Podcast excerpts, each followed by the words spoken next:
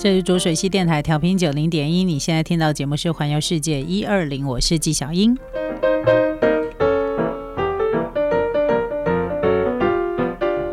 好的，今天我要跟大家来解锁全日本，大家呢网友心目当中公认的，就是哪里是最呃最好逛的日本商店街。然后呢，被大家认为说，如果你到日本去旅行的时候呢，一定要去的日本商店街，你才会有浓浓的日本风的感觉。而且，如果你想要享受一下跟当地人呢一模一样的生活形态跟 feel 的话呢，一定要去他当地的商店街。其实我自己也蛮喜欢逛他们的商店街，因为在这种商就是很当地的商店街里面，它会有很多有特色的。食物，然后有特色的生活形态，所以呢，这个是日本网友自己票选出来全国最大的、最好逛的商店街。那有些地方你去过了吗？然后有，或者是你没有去过，预计呢疫情结束之后要去的，我觉得我们大家都可以一起赶快的好好的来安排一下。首先呢，我们来看第十名，第十名是鸟取的水呃水木茂大道。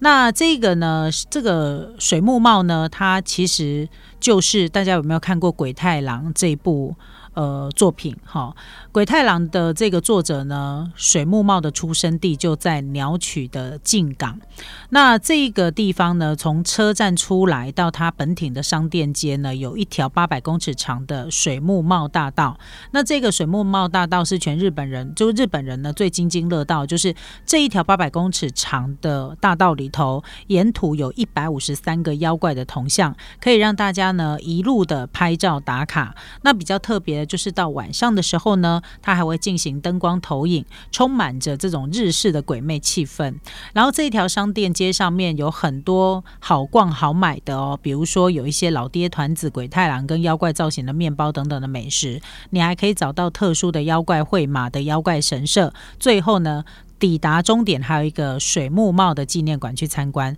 我突然间觉得想到它很像是溪头的妖怪村哈，我觉得那个 feel 是差不多的。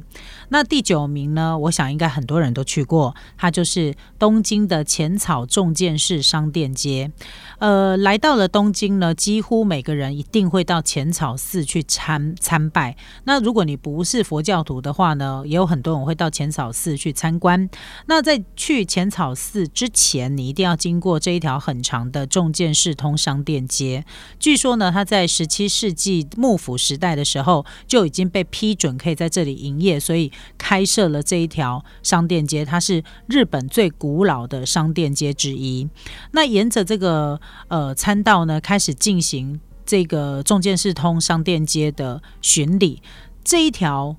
中建市通商店街它不长，它只有两百五十公尺，但是呢，它两边的商店街算起来总共有八十九间。那里面有一些对日本人来讲是非常知名的一些欧米亚给，比如说木村家本店的五重塔，还有雷神提灯斑鸠的人形烧，以及夹着冰淇淋的冰淇淋最终，以及在 SNS 呢引起话题的猫仙贝，还有写着雷门的迷你迷你灯笼等等，你都可以在这个地。地方找到浅草寺最呃古风，然后呢呃最有和风风味的伴手礼。好，那有一点要提醒大家，就是你如果来浅草中建四通商店街，别忘了这里东西卖很多，好吃的也很多，还会在路边烤鲜贝，有没有？很香，没有错。但是这里是禁止边走边走边吃的，所以呢，在买了之后你可以带回家。然后如果是正常的情况的。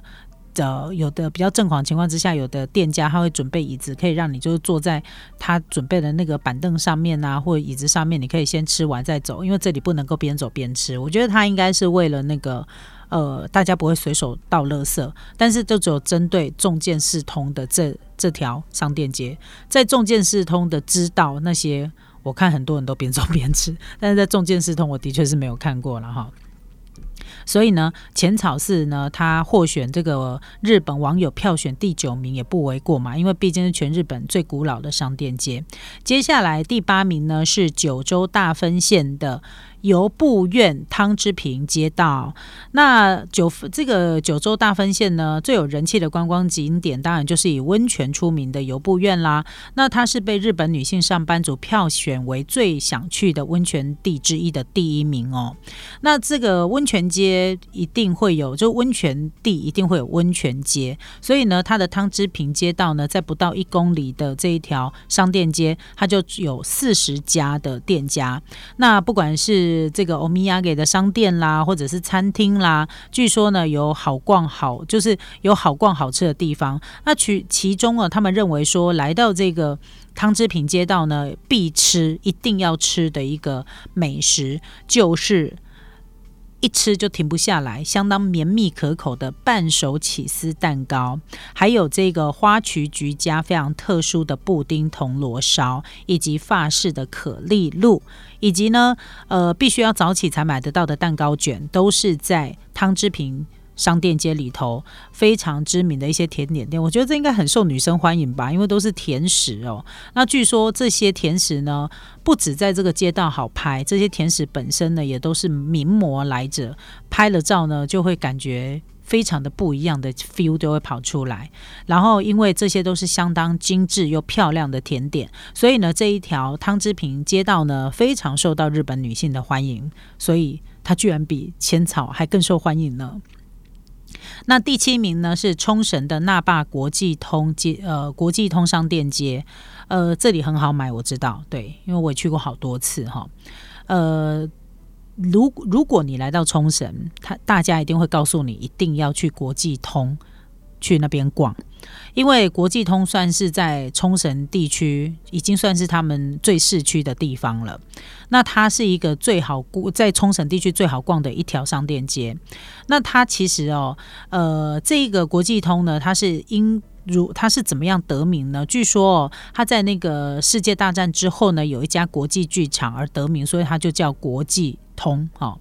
那这个国际通商店街有一点六公里。整条商店就是整条国际通，大概有六百间的店家，不管是伴手礼啊、餐厅、百货公司，真的好逛又好买。很多人在这个地方呢，这个荷包呢完全守不住哈。那这里呢有冲绳代表的呃好吃的欧米亚给，就是。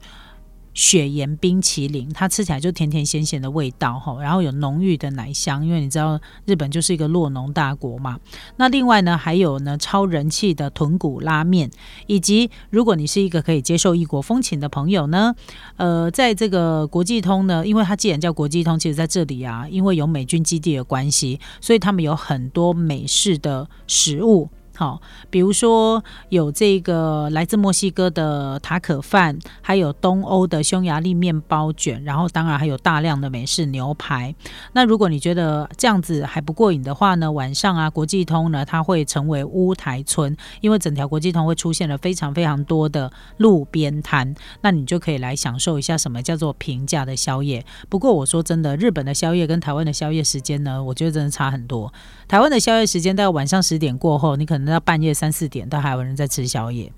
那那个日本不一样，他们晚上我觉得八点过后就就已经算宵夜了哈，这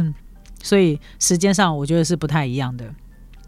那我们继续呢，来公布的是第六名，第六名呢是托福横丁，呃，他在三重县。那其实，在三重县呢，你想到哪里？你会想到什么地方？就是日本人心目当中最神圣的伊势神宫，就在三重县哈，不是台北那个三重，是日本的三重县。那他也是日本人呢，他们在票选说一生当中一定要去一次的圣地。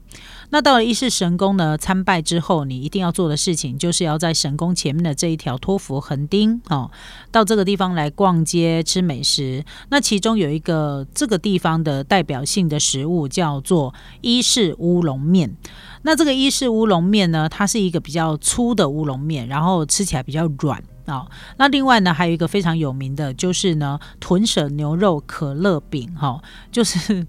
呃，舍弃了猪肉的牛肉的可乐饼哈。那另外盛产海鲜的三重绝对不能够错过的，当然就是龙虾啦。那呃，大家应该都有，大家都知道说，在三重县这个地方，海鲜海鲜非常多，其中的这个伊 C A B 啊，就是那个呃龙虾，好，就是龙虾是这里非常有名的名物，这样。所以呢，到这个地方一定要来吃一吃龙虾。那当然呢，还有非常有名的松板牛，也都是这里的名产。所以光是呢参拜完了一世神宫，逛逛，呃，拜完了这个一世神宫里面的神明之后呢，这一条托福横丁的确是相当相当的好逛，美食也非常的多，而且它又被票选为呢是一生当中一定要造访一次的圣地，所以呢它的重要性对日本人而言，大家应该就可想而知了吧？好，所以这个是第六名的三重县的托福横丁。那我们先休息一下，待待会儿呢，纪想要跟大家继续来分。讲第五名到第一名又是哪些？可能你去过，或可能你准备要去的商店街呢？